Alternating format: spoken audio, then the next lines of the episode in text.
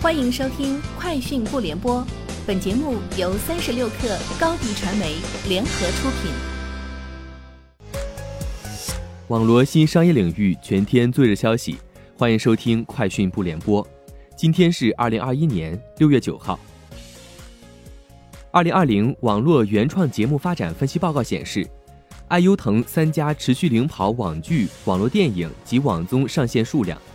三家上线独播网剧数量。独播网络电影数量及独播网综数量占总数比例分别为百分之七十九、百分之九十和百分之七十。网剧赛道上，芒果 TV、搜狐视频和 B 站独播剧也占据一定比例市场份额。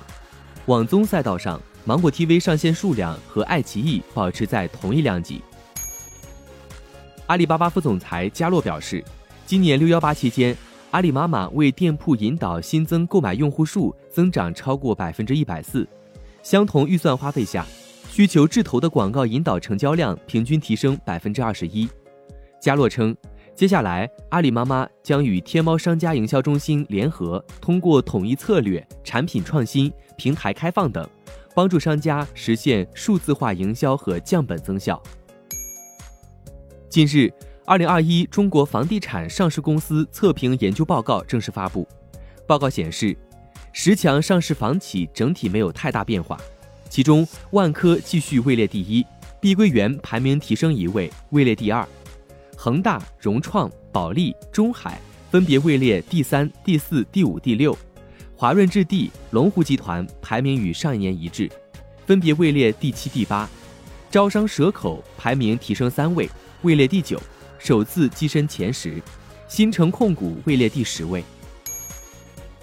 为了满足业务扩张需求，美团计划在二零二一年新招六万人。美团即将成为继字节跳动后又一家员工人数在短期内突增到十万人规模的互联网公司。这六万人主要是物流、地推等基础岗位所需，